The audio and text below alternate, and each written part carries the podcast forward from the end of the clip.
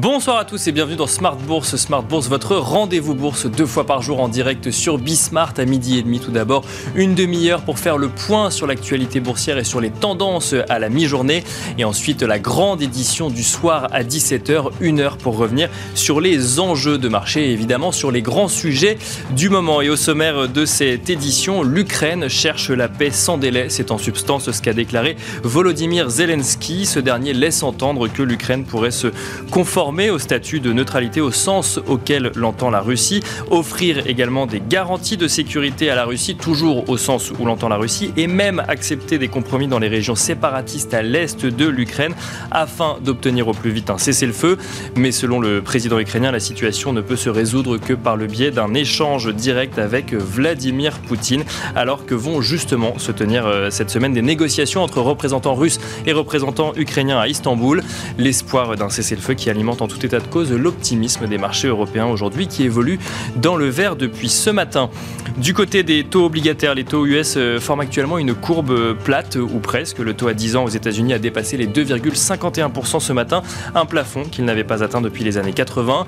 Il se situe actuellement aux alentours de 2,45%. Et si on regarde les autres taux américains, ils sont tous à peu près dans une fourchette comprise entre 2,40% et 2,70%. C'est vrai pour le taux à 15 ans, à 20 ans, à 25 ans, à 30 ans ou même le taux à 5 ans. Seules ombres au tableau, euh, les taux à 3 et 6 ans qui, évoluent sur des niveaux euh, plus bas euh, en matière donc, de taux obligataires. Une situation inédite qui pose autant de questions sur l'appréciation du marché sur l'appréciation du marché de la politique monétaire de la Fed que sur l'environnement de marché que cela dessine. Nous commenterons cette situation en plateau avec nos invités et nous regarderons également ce qui se passe du côté des taux européens où là pour le coup on voit également une progression euh, des taux courts euh, sur donc en ce qui concerne les dettes des différents États européens. Et dans le dernier quart d'heure thématique de Smart Bourse, nous nous intéresserons plus particulièrement aux small et mid cap et à leur parcours de bourse depuis le début de l'année, mais nous en profiterons aussi pour regarder ce qu'il se passe du côté des IPO. L'année 2021 a vu de nombreux IPO sur le marché parisien, poussant certains observateurs à se demander si le marché n'allait pas en faire une indigestion. Qu'en est-il en ce début d'année 2022 Nous ferons le point dans le dernier quart d'heure de Smart Bourse avec Vincent Le San, directeur général adjoint de Ports en Part. Bienvenue à vous tous. Smart Bourse, c'est parti.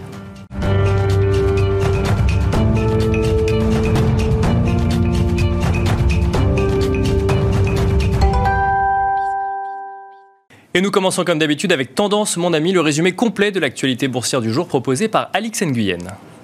La hausse reste franche pour le CAC. Wall Street, pour sa part, semble faire montre de plus d'hésitation. Après deux semaines de hausse consécutive, globalement, le marché tâche de se concentrer sur la perspective de nouvelles discussions entre la Russie et l'Ukraine. Le Kremlin a confirmé la tenue de pourparlers entre négociateurs russes et ukrainiens en Turquie cette semaine. On relève aussi une annonce de Moscou. La Russie entend désormais se concentrer sur le Donbass et la Crimée. Volodymyr Zelensky a pour sa part indiqué étudier la la demande russe d'un statut de neutralité de l'Ukraine dans le cadre d'un accord de paix avec la Russie. Et puis, euh, prudence toujours face au confinement de Shanghai et ses effets sur l'économie de la Chine. Les 25 millions d'habitants de la mégapole devront se faire tester en deux vagues successives jusqu'au 8 avril. Les entreprises seront fermées. Un ralentissement dont l'effet anticipé se fait déjà sentir sur les cours du pétrole. À trois jours d'une réunion de l'OPEP+, le baril de Brent recule, euh, sans compter que les informations selon lesquelles un accord sur le nucléaire iranien serait proche impactent elles aussi les cours. Sur le marché obligataire, on retient que le rendement de l'emprunt américain à 10 ans est passé au-dessus de la barre des 2,5% pour la première fois depuis les années 1980. La courbe des rendements entre les emprunts à 5 ans et 10 ans s'est inversée pour la première fois depuis 2006. En Europe, l'évolution des rendements obligataires profite aux valeurs de l'assurance ou encore des banques. BNP Paribas, Crédit Agricole et Société Générale sont en nette hausse euh, parmi les valeurs cycliques, Saint-Gobain et Schneider Electric sont aussi en hausse. Renault grimpe. Euh, Total Energy et Engie avancent elles aussi dans le vert. Selon les échos, la France prévoit d'installer un nouveau terminal d'importation de gaz naturel liquéfié dans le port du Havre. À New York, Apple recule à la suite d'informations du quotidien Nikkei selon lesquelles Apple envisage de réduire sa production d'iPhone et d'AirPods du fait d'incertitudes liées à la guerre en Ukraine. Voilà, donc tendance, mon ami, le résumé complet de l'actualité boursière du jour proposé par Alex Nguyen. On regarde rapidement euh, la tendance du CAC 40, donc à 17h05 minutes, le CAC 40 en hausse de 0,84% à 6608 points.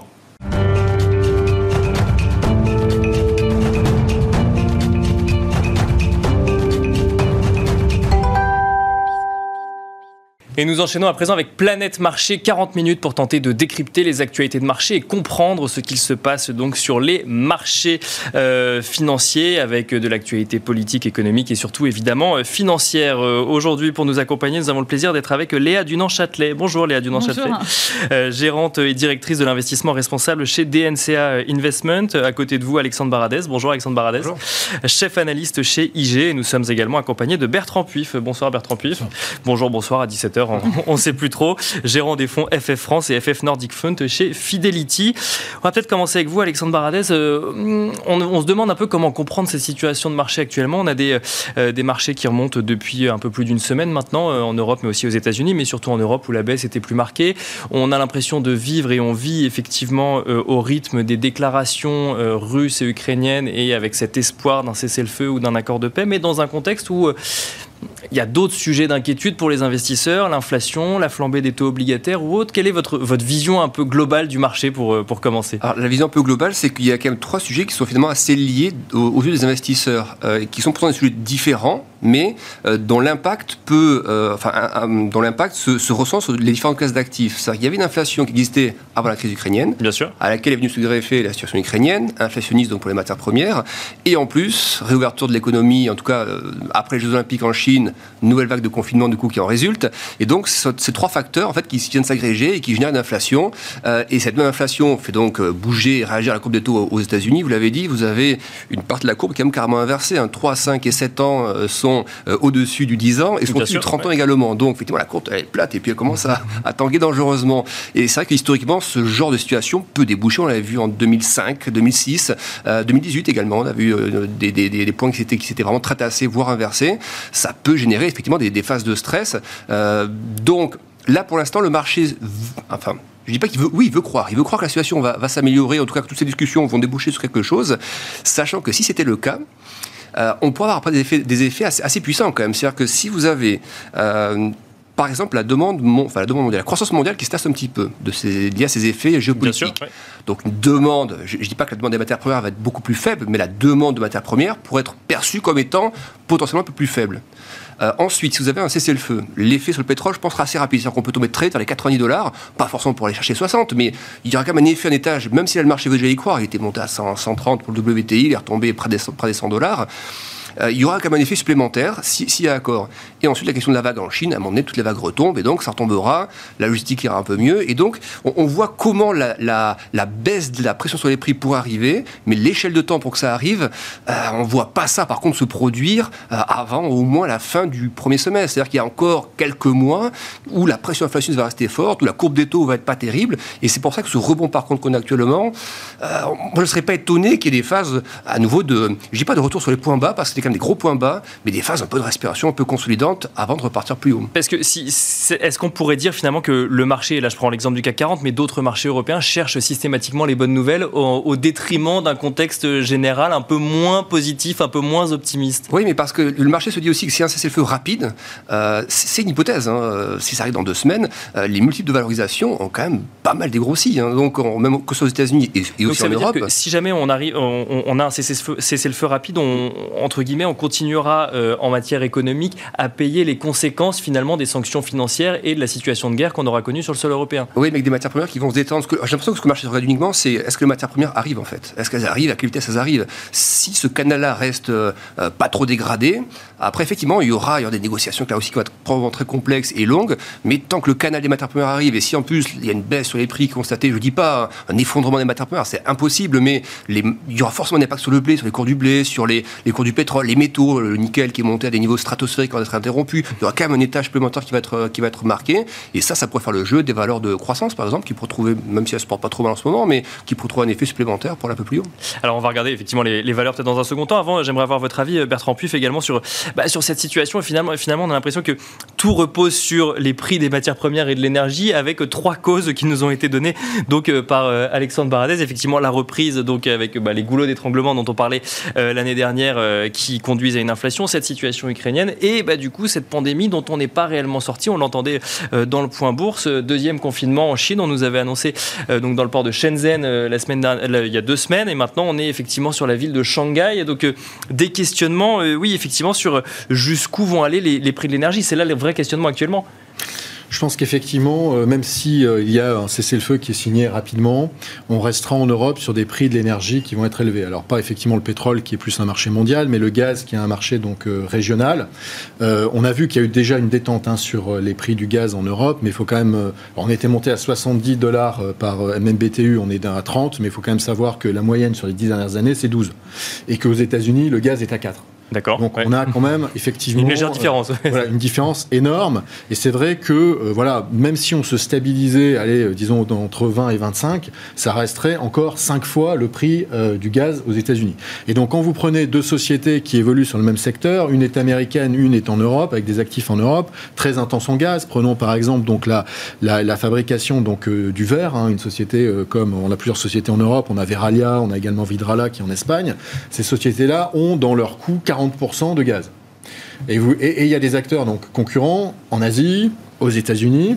C'est évident que sur le long terme, ça crée un désavantage comparatif qui est assez significatif. Donc, là, on n'est même plus sur les, questionnements qu'on pouvait avoir au début de savoir comment est-ce qu'on va se chauffer l'hiver prochain. C'est est-ce que nos entreprises vont pouvoir rester compétitives avec un prix du gaz aussi cher? C'est ça. Sachant que là-dessus vient se greffer dans euh, donc la, la, myriade en fait de, de, d'accords en Europe et de traités, le fait qu'il y a une certaine mutualisation, en tout cas une solidarité au niveau de l'énergie, qui fait que si jamais on n'avait pas assez d'énergie en Europe, il y a une, un certain nombre d'accords qui entrent en jeu et qui font que il y a des listes de priorités. C'est d'abord chauffer évidemment les ménages, mais derrière, et c'est très étonnant, on a toute une liste d'industries prioritaires. D'accord. Et on ne sera pas étonné de voir que ce sont les industries allemandes qui sont prioritaires, donc notamment l'automobile. Les plus dépendantes au gaz. et que donc, grosso modo, pour schématiser, pour aller directement euh, donc à la conclusion, euh, le nucléaire français sera euh, utilisé pour continuer à donner une compétitivité à l'industrie allemande.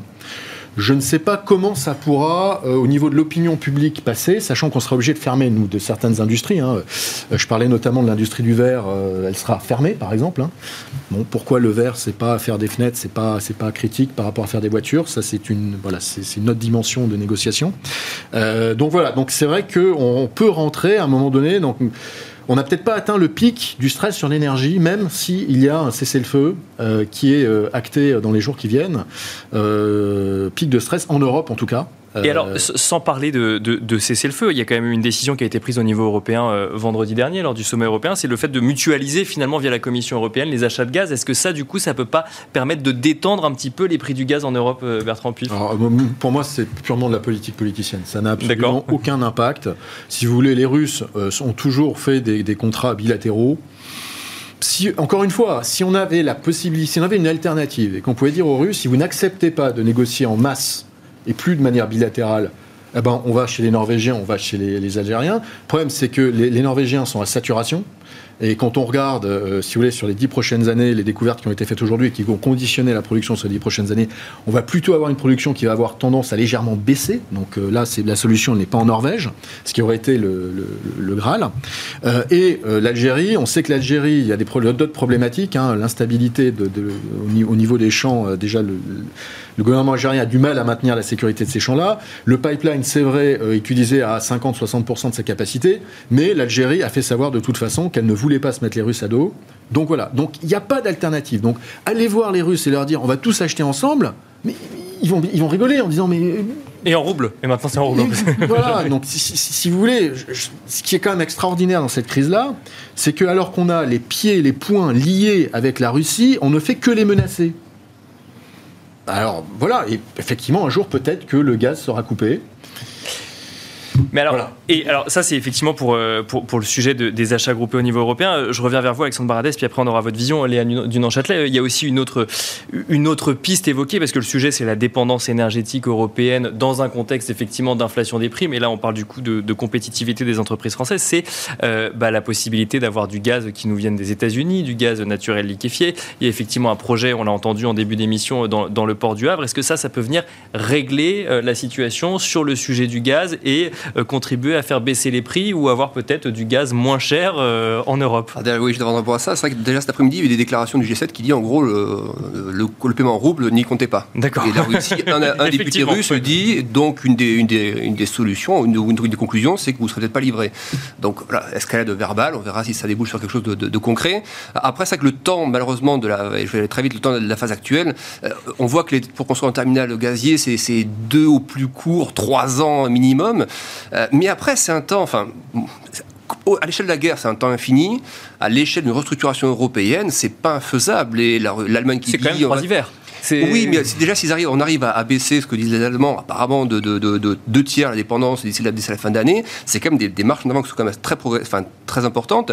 Et après, il y aura toutes les questions de la montée en puissance du reste, du renouvelable, du nucléaire aussi. Je sais que les délais sont, sont plus longs, mais des, enfin, des solutions sur la durée, il y en a. La question, effectivement, c'est Bertrand, c'est l'ajustement du marché par rapport aux besoins, aux besoins immédiats. Voilà. Et ça, c'est là-dessus que la Russie joue, mais le temps joue aussi beaucoup contre la Russie aussi. Voilà. Et surtout le, le, choc économique, surtout le choc économique, la Russie souffrira beaucoup plus que l'Europe, même si on ferme les vannes. 30% euh, de baisse du PIB en Russie cette année, bon, il faut que la population puisse encaisser ça quand même.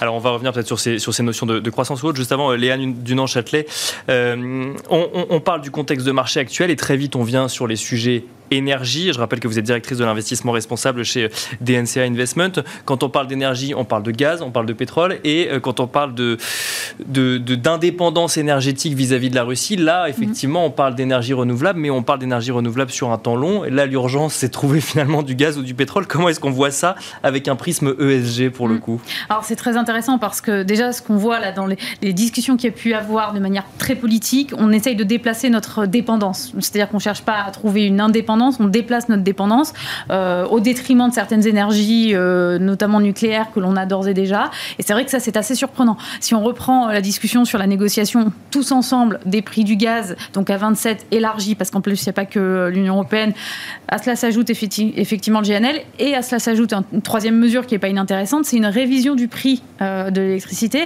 qui ne serait plus basée sur finalement l'état du monde, mais un état européen, un mix européen. Mhm. C'est important parce qu'en fait, là, on est en train de rebattre les cartes avec finalement très peu de visibilité. D'accord. On n'a aucune visibilité sur, notre, euh, sur l'issue euh, notamment du conflit. Ça, c'est la première chose. Je, je voulais l'évoquer euh, et rebondir sur ce qui a été dit. C'est absolument impossible de prévoir ça.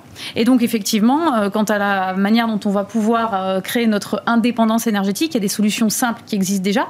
Il y a eu quand même des grandes annonces en Allemagne sur euh, les 50% de nucléaire, pardon, de, renouvelables et le tout renouvelable. Et finalement, on se voit, on voit que dans le pipe, bah, ça n'est pas là. Oui, et puis il y a des questions de savoir comment est-ce qu'on va faire. Effectivement, on va avoir besoin de métaux, on va avoir besoin de matières premières, et c'est là où on revient sur une autre dépendance pour le coup. Absolument, et c'est là où finalement on a vu l'année dernière toute cette dépendance arriver avec une hausse très très forte de ces matières premières utilisées pour la construction, euh, soit des panneaux solaires, soit des éoliennes une difficulté à s'approvisionner et finalement on peut rien faire.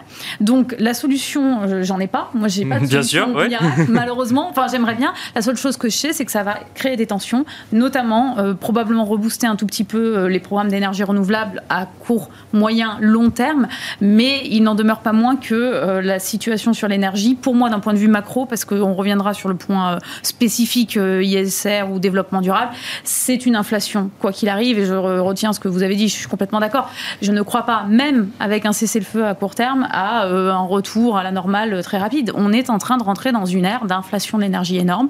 Je rappelle qu'il y a eu euh, une hausse considérable des émissions de CO2 l'année dernière du fait de la reprise, une hausse considérable des réouvertures des centrales à charbon, complètement inattendu bien avant la crise ukrainienne. Cette tendance, elle n'est pas, elle pas liée que à ce qui est en train de se passer entre la Russie et l'Ukraine. Elle est liée quoi? À une nécessité finalement d'avoir de l'énergie, d'avoir euh, de, quoi se chauffer. Donc du coup, qu'est-ce qu'on sait faire aujourd'hui? Bah, C'est des énergies non renouvelables. Donc on, repart. Euh, elle est liée à un retour à la normale, c'est-à-dire en fait la, la, la, la, complaisance vers une économie en forte croissance, elle est toujours là on n'arrive pas finalement à arriver à un état d'efficacité tout simplement. C'est-à-dire que le premier pas vers euh, la baisse de, la consommation d'énergie, c'est pas le changement d'énergie, c'est pas le changement de mix, c'est la manière dont on va rendre les choses efficaces. Et ça, ça a été le discours de beaucoup d'entreprises assez pionnières sur les 15 dernières années, et on s'aperçoit que rares sont celles qui ont fait cet effort d'efficacité en réalité. Euh, Bertrand Puif, j'aimerais revenir avec vous toujours sur ce sujet euh, énergie, mais donc via le volet entreprise. Est-ce que ça veut dire qu'il faut s'attendre plus tard dans l'année à voir des, des, estimations de, de résultats revus à la baisse en lien avec des prix de l'énergie énergie qui, euh, qui serait restée à des niveaux élevés C'est très fortement probable puisque on sait que les, entreprises qui sont très euh, intenses en énergie ont tendance à sécuriser au moins à un an hein, leur, euh, leur, consommation électrique via des contrats à terme. Et qu'effectivement ben, ces contrats à terme vont arriver à, échéance qu'il va falloir les renouveler à partir d'une base de prix spot. Euh, voilà, alors c'est compliqué parce que chaque entreprise évidemment a, un timing qui est différent, mais euh, on, voilà, on pense que sur le premier trimestre, euh, il y aura encore une majorité d'entreprises qui bénéficieront de protection, mais qu'à partir graduellement du deuxième trimestre et très fortement sur le second semestre, on devrait voir des impacts assez significatifs dans des sociétés pour des sociétés industrielles qui utilisent beaucoup d'énergie et qui vont être obligées en fait de, de, remettre au prix du marché en fait leur, leur, leur consommation ça veut dire que les contrats de couverture aujourd'hui permettent de, temporiser entre guillemets, entre guillemets la hausse de l'énergie, mais qu'on va avoir une sorte de deuxième vague de, de prix de, hausse de prix de l'énergie. Soit il y a effectivement des contrats de couverture qui permettent de compenser, soit il y a des achats à terme. Ça, ça se fait pas mal, notamment avec, euh, avec la Russie. Il y a des achats à terme, ou même d'ailleurs quand vous achetiez à terme à un an ou à deux ans euh, de l'énergie, vous aviez un discount.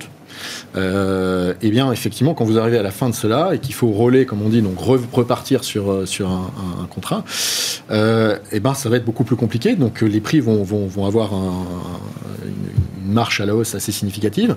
Et puis surtout, derrière, ce qui va se passer, c'est que aucune, société, à mon avis, ne va prendre le risque, pour le coup, euh, de, de, de, repartir sur un contrat à un an ou encore, à fortiori, il y a deux ans, basé sur des prix aussi élevés. Et donc, on va avoir de plus en plus de sensibilité donc, au, euh, prix spot de l'énergie des sociétés, donc plus de volatilité dans les résultats semestriels de ces sociétés industrielles très intenses en énergie.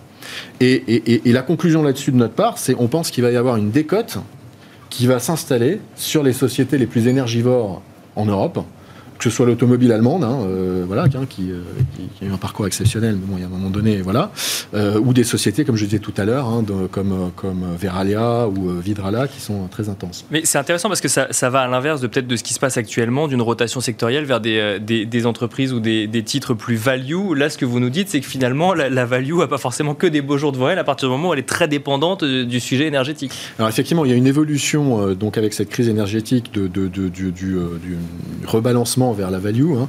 Et on a des secteurs, effectivement, qui, euh, qui, qui comme le, à sein de l'industrie, il faut vraiment faire du stock picking, comme on dit, hein, pour aller chercher des dossiers non seulement pas chers, mais en plus qui n'ont pas cette sensibilité très importante à l'énergie euh, et, qui, n'ont pas d'option, on va dire, pour, pour la changer. Euh, également, euh, face au risque assez évident de stagflation, euh, on sait que les financières, et en particulier les banques, sont pas celles qui, alors que c'est une grosse partie de la value, hein, du segment value, pas celles qui, historiquement, et en particulier, ça a été vrai dans les années 70, performent le mieux. Donc c'est vrai que les banques se dépondrait peut-être un petit peu des banques, ou en tout cas avoir cette idée que c'est plus risqué, hein, parce que qui dit stagflation dit remonter des créances douteuses euh, des, voilà, et des, problématiques de, paiement. Euh, par contre, euh, voilà, donc l'énergie, ça reste encore plus pertinent, évidemment. Les matières premières, évidemment, ça reste en, tout cas à moyen, à court moyen terme très pertinent. Et par contre, effectivement, arrivent deux secteurs qui marchent plutôt bien en période de stagflation, moins bien en période purement d'inflation. C'est donc les télécoms et les utilities. Et donc, c'est un petit peu là, voilà, les, quatre secteurs qui devraient euh, bénéficier, donc énergie, matières premières, télécom, utilities, avec un biais sur les financières où les assurances devraient bénéficier effectivement de l'environnement, continuer à en bénéficier. Les banques, c'est plus compliqué. Euh, Léa euh, Dunan-Châtelet, donc effectivement on est parti sur les secteurs et le stock picking, on laisse la flambée obligataire pour plus tard. Quelle est du coup mm. votre vision un petit peu dans, dans, ce marché un, peu trouble finalement pour eh ben, essayer de comprendre des vraies tendances C'est un très bon adjectif, j'allais le dire. alors moi, j'ai une vision beaucoup moins euh, tactique dans mon allocation sectorielle. De fait, hein, je suis un investisseur de long terme, mais surtout en fait parce que les, marchés sont extrêmement volatiles. Euh, je vous rappelle quand même qu'on est revenu sur des niveaux euh, qui sont quasiment ceux qu'on connaissait juste avant la crise géopolitique, qu'on a connu des séances de bourse historiques le 9 mars avec un plus 7%. Qui, Bien sûr. Voilà, c'est ce qui est sûr, c'est que la rotation sectorielle qu'on a vécue en trois mois, puisque allez, on est quasiment au premier trimestre de, de cette année, est historique aussi.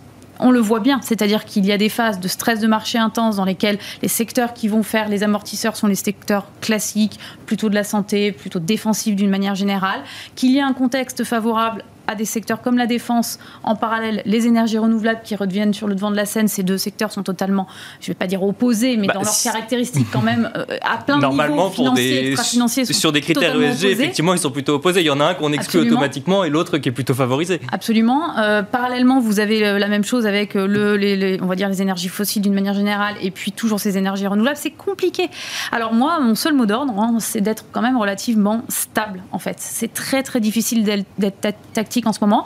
Euh, équilibré, pourquoi pas plus que value ou croissance pour faire l'opposition un petit peu classique. En tout cas, moi je reste convaincu sur certains secteurs, à l'exception d'un, et en, fait vous l'avez mentionné indirectement, c'est tout le secteur de la construction qui a bénéficié d'une énorme relance euh, à la fois parce qu'on a eu des Green Deal, parce qu'on s'est dit qu'il fallait faire de l'efficacité énergétique dans les bâtiments et qu'en plus, dans cette période Covid, tout le monde a décidé de repeindre sa maison.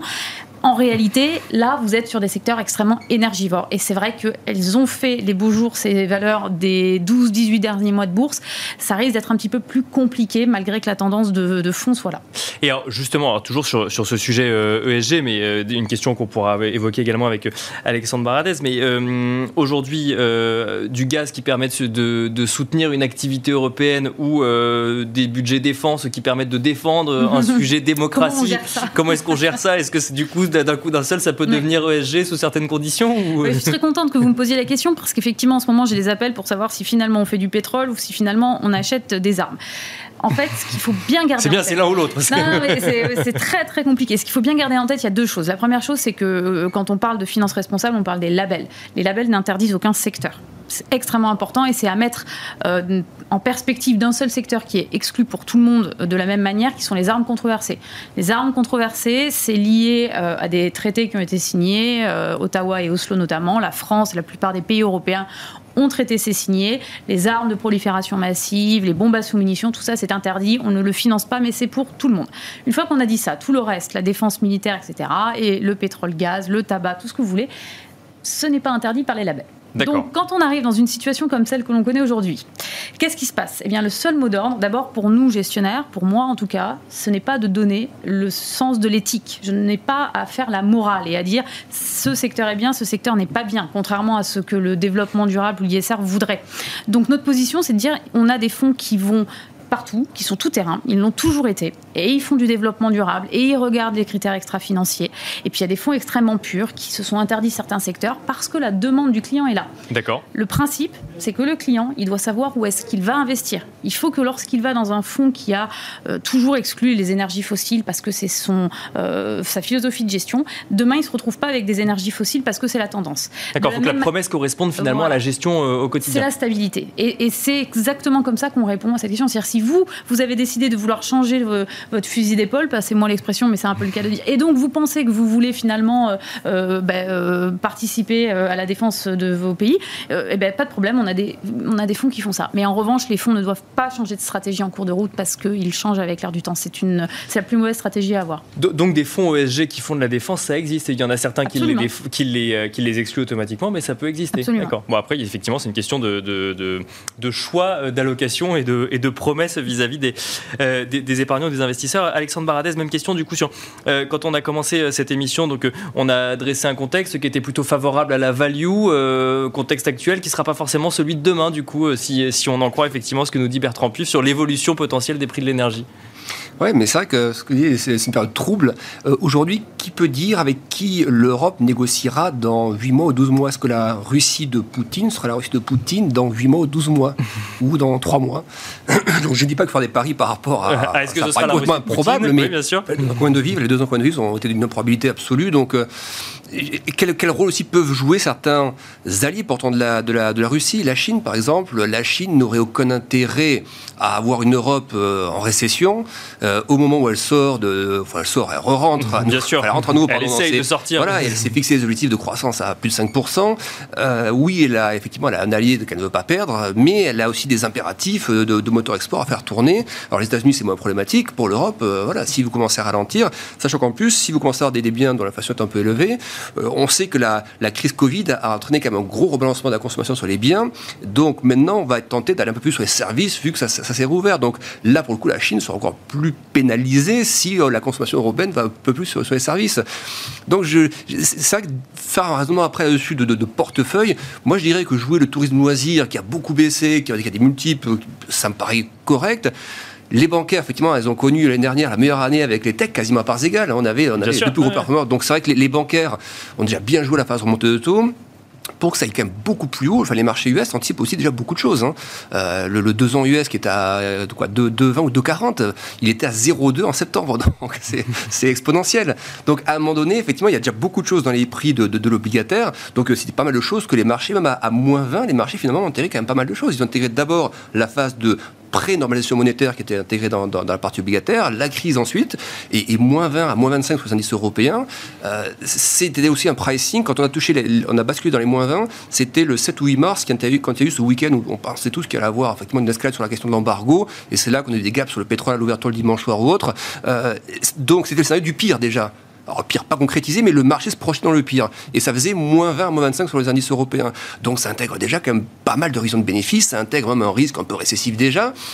Donc, j'ai tendance à dire qu'effectivement, s'il y a une guerre, une guerre d'attrition, mais que, que euh, c'est contouré et que l'énergie ne parvient toujours, euh, dur de dire que, effectivement, là, je, après, effectivement, je ne veux pas être aussi sélectif que, que, Bertrand, mais il me semble que cette valorisation d'un point de vue historique des gros indices européens qui sont quand même plutôt cycliques value et un peu moins croissance, des 12 fois les multiples euh, sur les certains indices européens, ça devient, s'il n'y a pas de d'escalade, ça devient des zones qui ne sont pas mauvaises sur des horizons un peu moyen terme, quoi, deux ans, trois ans. Et alors, pour rester sur le sujet entreprise, avant d'aborder rapidement le, sujet euh, obligataire, euh, on, voit une pression de plus en plus forte d'opinion publique euh, de, demander à un certain nombre d'entreprises de quitter le sol russe. Effectivement, aujourd'hui, là, les marchés réagissent à des espoirs de cesser le feu. On demande à des entreprises de quitter le pays russe.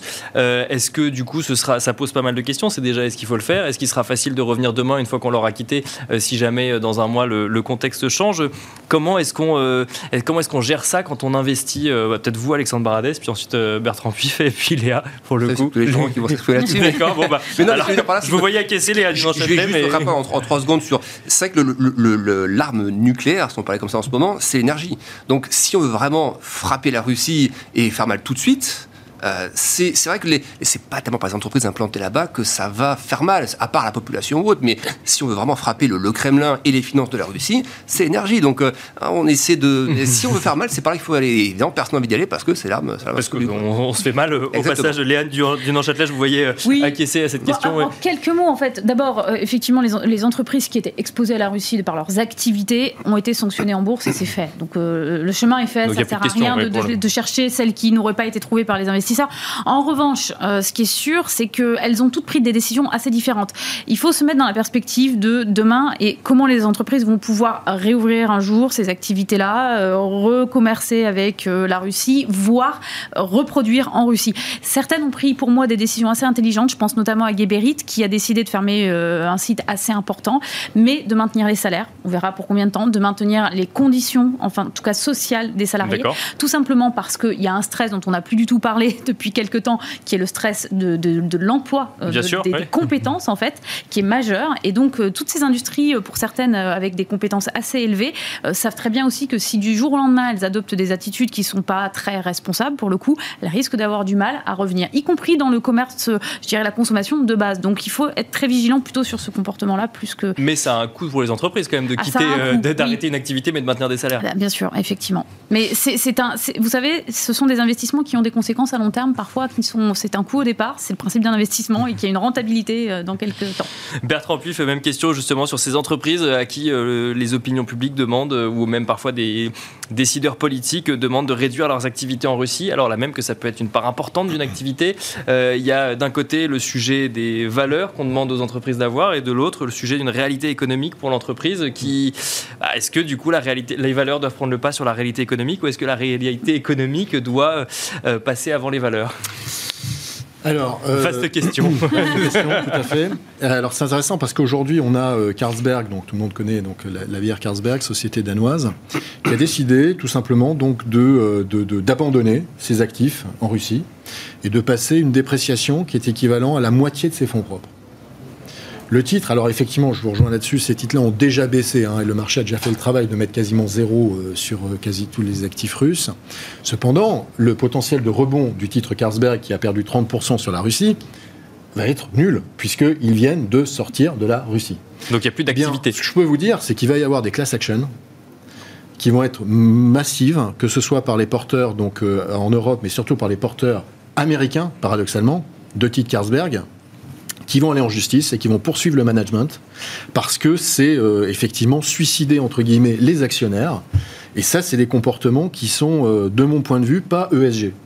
Euh, voilà. Après, effectivement, est-ce que c'est ESG de maintenir une activité en Russie? Ça, c'est une autre question qui est pour moi éthique. Mais quand on se place d'un point de vue purement donc marché, définition de l'ESG, donc il y a le G qui est la gouvernance et qui est dans lequel, pour nous en tout cas, un des piliers, c'est effectivement que les intérêts des actionnaires soient respectés. Là, clairement, la gouvernance ne prend pas en compte les intérêts des actionnaires. Mais vous avez d'autres sociétés qui ne décident de pas faire ça. Et je reprends un exemple là d'une société finlandaise, donc Nokian Tires, qui est le leader mondial des pneus neige. Il y a quasiment un pneu neige sur deux qui vient de Nokian Tires, dont 70% de la production mondiale est en Russie. Alors ils vendent très peu en Russie, mais ils produisent en Russie. Qu'est-ce qu'on dit à cette entreprise-là? Parce qu'ils ne produisent pas pour le marché russe, ils ne sont pas en train d'alimenter les, euh, les, tanks russes en pneus. Ce pas du tout les mêmes pneus. Euh, qu'est-ce qu'on leur dit? On leur dit qu'il faut arrêter, donc il y, a plus il y a une rupture euh, mondiale de, de, pneus neige. Ça n'a aucun sens. Ça n'a aucun sens. Donc cette société-là a décidé de continuer son activité, voilà, avec la sanction de toute façon qui. La, sanction pour le coup, elle est déjà dans les cours. Hein. Encore une fois, pour tous les titres, elle est dans les cours. Après, c'est est-ce qu'on se coupe maintenant C'est souvent le, sur les actions. Hein, vous avez un titre qui a baissé, qui est en portefeuille de 30 ou 40 Vous dites est-ce que je coupe ou est-ce que je garde quand même parce qu'il y a un potentiel de rebond? Si je coupe, il n'y a, plus de potentiel rebond. C'est un petit peu la, logique qu'on a aujourd'hui. Mais il y a beaucoup de pression politique. Les euh, sociétés danoises, notamment, sont très très sous une pression énorme. Bon, et donc ça veut dire, enfin si je comprends bien, ça veut dire que se, couper d'activité en Russie, ça voudrait dire se couper d'un potentiel rebond le jour où euh, la situation venait à se euh, à, s'améliorer ou si on était en phase d'un cessez-le-feu ou d'un processus de paix. de croire que dans six mois ils vont pouvoir réouvrir avoir l'autorisation pour réouvrir. Alors là, ça, euh, récupérer leur actif, déjà, ils peuvent l'oublier. Mais alors en plus, avant qu'ils puissent faire du business en Russie, je pense à Carlsberg, ça va mettre vraiment, vraiment longtemps et sans doute nécessitera un changement de régime en Russie.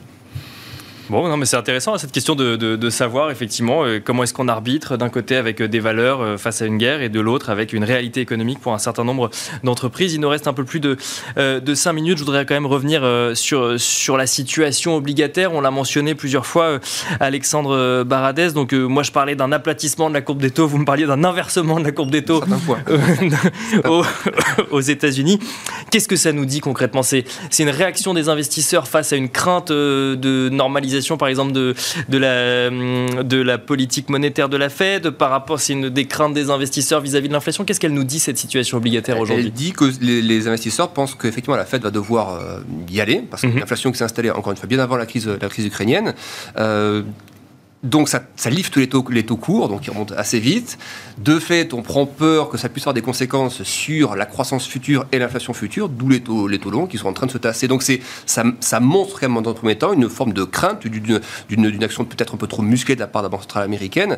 Euh, mais est-ce que cette crainte va se concrétiser dans les, arbitrages de portefeuille et donc euh, on va alléger la tech, on va alléger le S&P et, d'autres classes d'actifs, enfin d'autres indices C'est encore une fois, c'est, c'est, pas certain parce qu'on peut avoir une courbe qui se tend, et puis il suffit encore une fois, un cessez-le-feu, je pense, on peut-être pas, pas tout d'accord là-dessus, mais si vous avez un pétrole qui passe, il est à quoi 107, 108 aujourd'hui, si vous allez à 90, mhm. ça reste effectivement les niveaux qu'on avait euh, avant la crise ukrainienne, on avait déjà, quand on avait des, pétroles à 80 dollars, euh, c'était déjà des prix élevés. Le, gaz, par exemple, les prix qu'on a aujourd'hui sur le gaz, c'est les prix qu'on avait déjà fin septembre, début octobre. Donc, qui étaient déjà chers. Il y a quelques bruits déjà sur la Russie, mais c'est, pas trop ça qu'ils aient monté le gaz à l'époque. C'est, ça, c'est plutôt matérialisé plutôt vers octobre-novembre.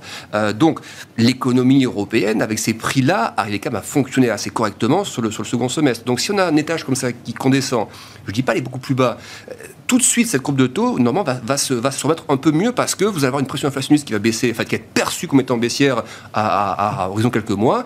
Donc, oui, je pense que c'est le feu pourra jouer un rôle important sur la courbe de taux. Sachant que du coup, euh, il est intégré quand même, de ce que je comprends, que la variable d'ajustement ne sera plus la politique monétaire d'une banque centrale et notamment de, la Fed. Là, pour le coup, la question, c'est plus 0 ou, 25 points de base, c'est 25 ou 50. le, job des banques centrales, il est horrible en ce moment, c'est absolument horrible. C'est-à-dire que prévoir quelque chose qui peut se, pas se solder, mais s'améliorer dans deux jours, dans six mois, dans trois mois, c'est vrai que c'est très dur. Du coup, même les prévisions de croissance, on les regarde effectivement d'un œil, on voit les 3-3 encore euh, pour, pour la zone euro, enfin la BCE et puis Standard Poor's ce matin qui prévoit encore plus de 3% de croissance. On ne voit pas comment on peut tenir ça si on poursuit cette situation pendant 3 mois de plus ou 6 mois de plus. Mais si effectivement il y a un cessez-le-feu rapide, euh, oui, donc du coup les banquiers centraux aussi, euh, vu qu'il y aura un petit tassement de la demande, une matière première qui baisse, puis un réajustement peut-être par rapport aux biens vers les services, ça peut quand même éviter peut-être cette hausse de taux. et si on n'avait que 5 ou que 6, ben, ça paraît pas beaucoup, mais ça peut jouer un rôle quand même de, de, de, de petite détente, de la petite remontée de la, courbe de taux. Alors ça c'est pour la Fed euh, et alors côté BCE, la, la, situation est encore plus complexe et on voit d'ailleurs bah, les taux courts euh, en Europe. Alors là pour le coup c'est euh, donc des, chaque, chaque État effectivement a mmh. ses, ses, taux d'intérêt obligataires, mais on les voit, on voit effectivement les taux courts remonter également, même crainte, mais là pour le coup vis-à-vis d'une politique monétaire de la Fed ou de la BCE la BCE, mais c'est vrai que moi je qu'elle est, elle est presque plus confortable la position de la BCE parce que il y a entre guillemets pas l'excuse, mais il y a le, la question de la, de la crise ukrainienne. Donc oui, il y avait de l'inflation qui était quand même moins forte qu'aux États-Unis, mais qui est quand même suffisamment forte. Euh, après, le problème, c'est quand même que l'Europe est exposée euh, sur les questions d'énergie plus fortement que les États-Unis à court terme. Euh, mais le risque de l'impact pour la croissance européenne, il, est bien pour la zone. Enfin, il est donc c'est bien sujet pour la BCE. Donc, mais sûr qu'il y a une grosse décalage entre le marché price, qui a, 60 points de base hein, quasiment de, de, d'ici la fin de l'année, c'est pas tout content de la, de la bouche de Christine Lagarde. Et du coup, ça pose aussi question par rapport au niveau de l'euro, parce que si effectivement on avait bien ces hausses de taux d'ici la fin de l'année, l'euro à ce moment-là, il y a oui, il y a un impact économique qui fait que c'est tiré vers le bas, mais à un moment donné, s'il y a moins d'auto côté US et que l'Europe doit ajuster un petit peu derrière, vous allez avoir un effet de balancier assez fort sur l'euro par rapport au dollar. Donc euh, on est comme sur des points d'équilibre. On sent que, euh, mais tout repose, l'axe central, c'est la crise ukrainienne. Donc faire des prévisions, bien sûr, se parle, bien sûr, bien hyper dur et les banquiers centraux sont, chapeau s'il devrait faire quelque chose là-dedans.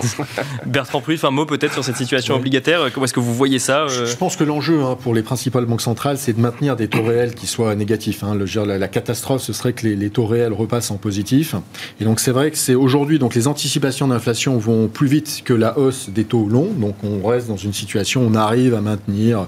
On est même, à un moment donné, on avait baissé, commencé à, à, creuser encore plus en négatif. On était passé de 0,4, moins 0,4 à moins 0,6. Là, on est devenu euh, aux US. Euh, maintenant, on est à moins 0,5. Bon, tant qu'on reste dans des zones comme ça, on va dire que c'est euh, des zones de, soutien des marchés actions. Également, ça permet sur les marchés obligataires, on va dire aux États qui sont très endettés, de rembourser leurs dettes. Je pense notamment aux États européens. On est dans la même configuration en Europe avec des, taux réels négatifs, où effectivement, bon, ça permet de, rembourser une masse de dettes importante. Si à un moment donné, même si on a une pour rebondir sur ce, que disait Alexandre, si on a des anticipations d'inflation qui baissent à un moment donné, et qui baisse plus vite que ne baissent les taux longs, là on va se retrouver dans une situation complexe. Où là, on peut tout de suite arriver à être dans des taux euh, positifs, 0,5, 1% taux réel. Et là, vous pouvez avoir une crise de la dette souveraine qui va très vite se manifester, compte tenu notamment en Europe des l'amoncellement de dettes Covid notamment, et moi je ne crois pas du tout à l'isolation potentielle de la dette Covid pour l'annuler, ça c'est une euh, voilà une supercherie politique. Donc euh, on peut rentrer dans, on n'y est pas, on n'y est pas, hein, mais c'est pour illustrer effectivement euh, ce qui a été dit que euh, aujourd'hui les, banques centrales ont une politique d'équilibriste hein, et, d'analyse au jour le jour des données et de voilà. C'est pour ça que souvent on dit ah c'est pas très cohérent. Là ils étaient un peu, on pensait qu'ils allaient être plus au quiche que ça. En fait ils sont. En fait ça dépend vraiment de l'analyse au jour le jour quasiment hein, de l'évolution de la courbe des taux et en particulier des taux réels. Léa euh, Dunan-Châtelet, euh, pour, pour conclure, pareil, sur, euh, sur ce contexte qui, qui a fait office d'ouverture de, de, cette émission et, et, de conclusion également, comment est-ce que vous voyez cette, cette situation? Ouais, Je pense que c'est une situation effectivement très complexe pour les banquiers centraux, assez simple aux États-Unis, pour le coup en Europe vraiment beaucoup plus complexe parce qu'il ne faut pas partir trop tard dans cette course à la remontée des taux. C'est vraiment la question qui est en train de se poser, notamment la Banque centrale allemande. Hein, ils l'ont très clairement dit la semaine dernière. Et je pense que malheureusement, on va avoir cet équilibre à, maintenir euh, de taux réels euh, qui soient acceptables. Mais néanmoins, lorsqu'on écoute les discours, euh, on voit que les prévisions d'inflation dans les scénarios les plus bers, comme on dit, sont quand même à des niveaux qu'on n'a jamais connus. Donc on va changer de paradigme à nouveau. Et un petit point, une petite anecdote, j'entends tout le monde parler de crise ukrainienne, c'est assez intéressant parce qu'on voit dans quel langage, vocabulaire on est. C'est pas une crise, c'est pas une crise sanitaire, c'est une guerre ça change tout en fait, parce que ça, ça va changer drastiquement l'équilibre géopolitique que l'on a et donc potentiellement d'ailleurs avoir des conséquences sur la politique monétaire. Merci beaucoup euh, Léa Dunan-Châtelet. Je rappelle que vous êtes gérante et directrice de l'investissement euh, responsable chez DNCA Investment. Merci, Alexandre Baradez, chef analyste chez IG et merci Bertrand Puif, euh, gérant des fonds FF France et FF Nordic Fund chez Fidelity. Merci à vous de nous avoir suivis. On se retrouve tout de suite dans Marché à thème.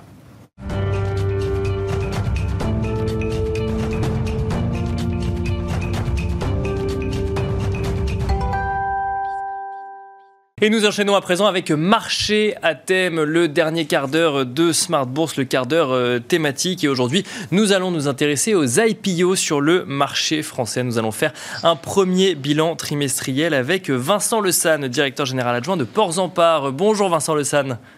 Bonjour à tous. Alors vous êtes en, duplex avec nous. Euh, l'idée c'est de regarder un petit peu ensemble les IPO sur, euh, sur Paris Euronext depuis, depuis le début de l'année. Un petit point de contexte tout d'abord. Euh, l'année 2021 a été marquée par de nombreuses IPO sur, sur le marché parisien, à tel point que certains observateurs parlaient d'indigestion ou de risque d'indigestion du marché, du marché parisien. On va revenir d'ailleurs sur certaines d'entre elles. Mais Qu'en est-il de ce début d'année? Est-ce que ce contexte d'incertitude a freiné les IPO ou est-ce qu'elle continue? Est-ce qu'on voit des entreprises intéressées par ce mode de financement euh, des marchés financiers, Vincent Le San alors effectivement, vous l'avez dit, l'année 2021, c'était vraiment une année de, très nette reprise. Hein. On avait euh, eu plus de 60 entreprises qui avaient, euh, qui avaient frappé à, la porte des marchés, soit quatre fois plus qu'une année, euh, qu'une année traditionnelle. Euh, donc très nette reprise de, ce marché des IPO. Et sur l'année 2022, ce qu'on peut en dire, c'est qu'effectivement, on est à peu près sur les mêmes rythmes que l'an dernier. Hein. On a eu trois introductions en bourse depuis le début de l'année. la plus importante, c'est celle qu'on a réalisée dans le domaine de l'hydrogène, à savoir l'introduction en bourse d'Afner Energy. Producteur euh, euh, d'hydrogène à partir de, biomasse. Euh, et puis un dossier qui est à l'heure actuelle dans le domaine de la METEC et qui est en cours. On voit également Sanofi qui qui présente également son, son, projet de, cotation sur une de ses filiales au printemps. Donc un début d'année assez, assez conforme à celui de l'an dernier. Quand on regarde les performances de ces introductions en bourse, les, cours se tiennent. ceux donc du début d'année 2022 et donc surperformant même les indices. Euh, voilà, on rentre désormais euh, dans le gros de, la saison des IPO, hein, puisque c'est véritablement euh, au printemps, sur les mois de mai-juin, qu'on attend le, le plus gros des, euh, des, opérations, tout simplement parce que les entreprises euh, ben, attendent, euh, et les investisseurs également, que ces, ces dernières aient publié leurs comptes annuels Donc, pour partir sur quelque chose de, relativement clair et carré. Même tendance, si je comprends bien, Vincent Le San, que l'année dernière, peu d'IPO en ce début d'année, mais une tendance similaire à l'année dernière, parce que la période commence réellement au printemps. Finalement, c'est pas au début de l'année qu'on voit euh, le plus d'IPO se réaliser sur, le, sur, Paris Euronext euh, dans l'année. Exactement, exactement. Donc, euh, ce qu'on peut en dire, c'est qu'effectivement, on est particulièrement attentif hein, à la situation actuelle. ce qui se passe en Ukraine, on, on regarde notamment un indicateur qui est le, VIX Europe. il, est, il est à l'heure actuelle sur les niveaux 30, ce qui est, ce qui est relativement élevé. Euh, on est sensible à cet indicateur parce qu'on sait que quand la volatilité est très forte, que vous avez certaines séances euh, qui, euh, qui swing sur des moins 4, moins 3%, euh, les investisseurs du coup sont, sont beaucoup plus enclins à rester sur leur position, à arbitrer leur ligne. que de s'intéresser à de, nouvelles, nouvelles valeurs. Donc ça, c'est effectivement un sujet sur lequel on est, on est particulièrement sensible. Mais ce qu'on peut dire, c'est qu'effectivement, à ce stade, il n'y a pas eu ou très peu de, dossiers qui ont été, qui ont été décalés. Donc nous-mêmes, on, a encore à l'heure où je vous parle, quatre mandats d'IPO à exécuter avant l'été. Euh, les, rendez-vous investisseurs qui ont lieu, qui précèdent ces opérations se tiennent. Euh, donc voilà dans quel contexte on, se, trouve. Alors peut-être également euh, en termes de, secteur d'activité, je pense que l'année 2022, elle sera également, tout comme l'avait été 2021, une, une année pour laquelle on verra beaucoup d'entreprises qui sont liées à la transition énergétique. D'accord. Pourquoi? Ben Parce que déjà côté investisseur, ce sont les, les fonds qui collectent le plus. Euh, donc il y, a, une attente euh, des investisseurs sur, sur, ce, sur ce type d'entreprise. Euh, c'est des entreprises qui, qui, présentent par ailleurs des, des, perspectives de croissance particulièrement fortes. Et puis quand on regarde celles qui ont bien performé l'année dernière, on trouve notamment une entreprise comme Waga Energy, donc qui produit du biométhane. C'est plus 40% depuis le cours d'introduction en bourse. Donc ça a très largement surperformé les indices.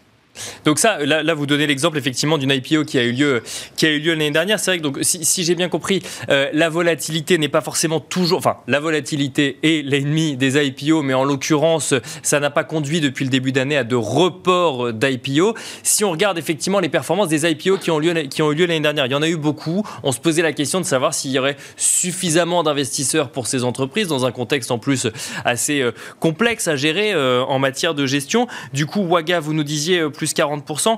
Euh, alors ça, c'est un exemple qui marche bien. Il y a un autre exemple où, pour qui ça a été un peu plus complexe, c'est OVH par exemple. OVH ont une très belle réussite française, mais euh, dont l'IPO a été presque légèrement un petit peu entaché par une actualité euh, d'incendie dans un de ses data centers quelques jours avant son introduction en bourse. Quelle, quelle performance de ces, des IPO que vous avez pu suivre en 2021 sur ce début d'année 2022, Vincent Le San alors, on, citait, euh, on citait Waga, OVH, ça fait, quand même, ça fait néanmoins partie des, des très belles surprises de ce qu'on appelle le post-IPO, c'est-à-dire la performance entre le cours de l'introduction de bourse et le cours actuel, hein, puisque OVH est en hausse de 30%.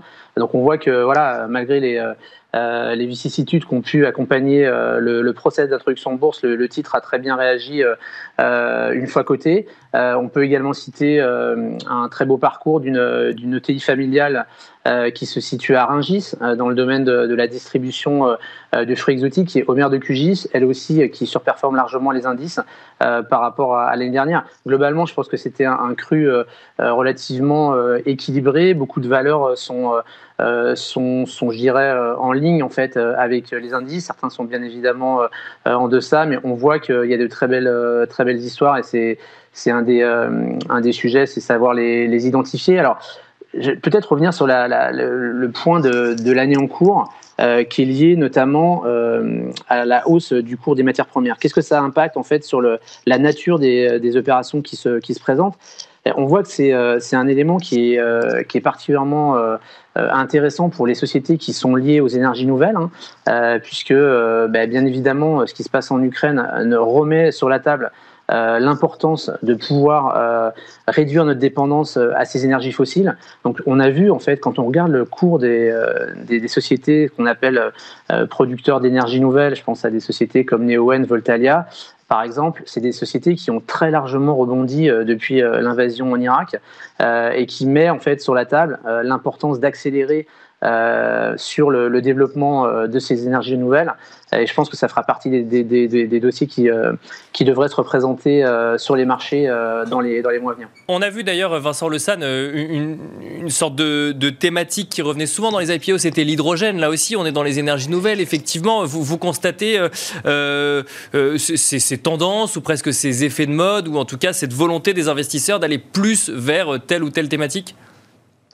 Oui, parce qu'on l'a dit, en fait, quand on regarde euh, les fonds qui collectent, euh, les fonds valeur moyenne, euh, je dirais traditionnels sur la PME mid and small cap ne collectent pas hein, très clairement. Depuis maintenant la fin de l'année 2019, c'est des secteurs sur lesquels il n'y a pas de collecte, en, tout cas sur l'ensemble de ce marché-là, de collecte très franche. En revanche, les fonds qui collectent, ce sont effectivement les fonds qui sont identifiés ESR, e ISG, il y a également des initiatives de type fonds Tibi qui participent à ces introductions en bourse. je peux vous citer un chiffre, c'est que toutes les opérations d'IPO qui ont eu lieu l'année dernière sur des levées supérieures à 300 millions d'euros, le quart de ces opérations en fait ont été souscrites par ces fonds d'ITB. Ce sont des fonds en fait qui ont été souscrits par des sociétés de gestion qui sont elles-mêmes euh, qui bénéficient elles-mêmes en fait de, euh, fonds qui euh, proviennent des, assureurs et qui, qui souhaitent en fait accompagner la croissance des PME ETI qui viennent se côté en France. Et un mot, Vincent Le San, des entreprises. Alors effectivement, on, a bien compris que depuis le début de l'année, finalement, on est sur une tendance similaire aux années précédentes, et ce malgré la volatilité ou l'incertitude qu'on peut voir sur les marchés financiers. Mais euh, les IPO font face à euh, une concurrence, si je puis dire, d'autres euh, de d'autres manières de financement. On voit une démocratisation du private equity, on voit des plateformes de crowdfunding émerger également. Est-ce que les, les, entreprises sont toujours intéressées par les IPO comme manière de financer leurs projets ou leur croissance? Très clairement, il y a plusieurs euh, éléments de réponse. Oui, euh, c'est le cas. Vous savez, une entreprise, en fait, ces phénomènes d'intérêt à la bourse ou pas, ça fonctionne un peu comme, euh, comme un paquebot, c'est-à-dire que l'année 2021 et le flux en fait d'opérations qui a eu lieu, ça, ça, a extrêmement été particulièrement bien perçu par les entreprises qui envisagent en fait d'utiliser les IPO. Donc, on continue à rencontrer des entreprises qui souhaitent venir se faire coter pour le second semestre de l'année 2022, voire euh, pour le premier semestre 2023. Donc, euh, en ça, la tendance, en fait, c'est une tendance de fond, c'est une tendance qui est longue. Effectivement, de plus en plus, les entreprises viennent mettre en place ce qu'on appelle des dual tracks, c'est-à-dire qu'elles étudient en même temps la possibilité de faire appel au private equity et de faire également appel à la bourse. chaque, je dirais, chaque mode de financement a ses avantages et inconvénients, mais c'est vrai que de, plus en plus d'entreprises s'intéressent à la bourse et, font de plus en plus le parallèle avec le private equity. Et alors, si je comprends bien ce que vous nous avez dit, effectivement, on a euh, les, IPO, donc c'est les toutes petites euh, entreprises, entre guillemets, puis les plus jeunes euh, à évoluer sur les marchés financiers. Sur les small et mid cap, en fait, la réalité est assez complexe. C'est-à-dire qu'on a vraiment, vous nous le disiez, des tendances. Et il y a des entreprises où les investisseurs ne vont pas chercher plus loin, finalement, que les tendances identifiées dans leur volonté d'investissement, notamment investissement durable ou ESG. Est-ce que vous voyez des, des, oubliés presque dans les small et mid cap aujourd'hui, début 2022 en fait, ce qu'on voit, c'est qu'effectivement, euh, il y, a près de 700 valeurs moyennes hein, qui sont cotées. Donc, on voit que, comme vous le dites, l'univers est relativement large, avec des secteurs d'activité euh, très, divers. Euh, bah, le premier enseignement de, cette année, de ce début d'année de 2022 et des premières publications, c'est que en moyenne, en fait, les perspectives d'attente sur ce marché des, euh, très large des mid and small est relativement, euh, est relativement constant par rapport au début de l'année. On, est toujours en fait euh, sur des attentes à, deux chiffres, à la fois pour l'exercice 2022 et 2023. Néanmoins, on voit qu'il y a des, des, divergences assez fortes sur les secteurs d'activité. Il y a la prise en compte de l'inflation, il y a la prise en compte du prix des matières premières, donc qui va venir pénaliser des secteurs qui sont notamment, je pense notamment au secteur de, de, l'agroalimentaire, donc à la fois euh, de l'autre côté du spectre, vous avez euh, toutes les valeurs qui sont directement liées aux matières premières qui, elles, bénéficient de, euh, de la hausse des cours. Et puis, plus globalement, vous avez les sociétés de services qui, nous, ce qu'on constate, c'est qu'elles ont un, elles, poursuivent en fait la fin d'année 2021 à savoir une capacité en fait à augmenter des prix euh, sans avoir aujourd'hui euh, de, de manifestation dans, leur compte de résultats euh, de l'inflation qu'elles qu'elles peuvent, enfin qu'elles pourraient connaître par ailleurs. Alors peut-être au cours de l'année 2022, voire en 2023, le temps que ça se répercute dans leurs coûts. Mais aujourd'hui, voilà pour le, le, les, premiers enseignements des publications du début d'année. Et alors pour finir très rapidement, Vincent Le San, euh, du coup, euh, qu'est-ce qui pourrait faire que euh, on assiste à des, reports d'IPO, une situation avec plus de volatilité pourrait pour le coup mener à ça? Oui, très clairement, c'est des accès de volatilité qui pourraient réduire les fenêtres. Il y a un autre élément qui est un des points de succès depuis l'année dernière IPO, c'est la capacité en fait des entreprises et de leurs conseils à structurer les opérations en allant chercher en amont de l'opération ce qu'on appelle des, investisseurs de référence, des cornerstones, que ce soit des entreprises euh, de ce même secteur, des, euh, des fonds spécialisés, qui permet en fait à la société, quand elle lance l'opération, de montrer qu'une partie de, une partie de cette opération est d'ores et déjà placée. Et ça, ça sera, je pense, effectivement un, un des points importants pour la réussite des opérations cette année à l'heure actuelle. Merci beaucoup Vincent Le Je rappelle que vous êtes directeur général adjoint de Ports en Part. Merci également de nous avoir suivis euh, ce soir dans Smart Bourse et je vous donne rendez-vous dès demain à midi et demi pour un nouveau numéro de Smart Bourse en direct sur Bismart.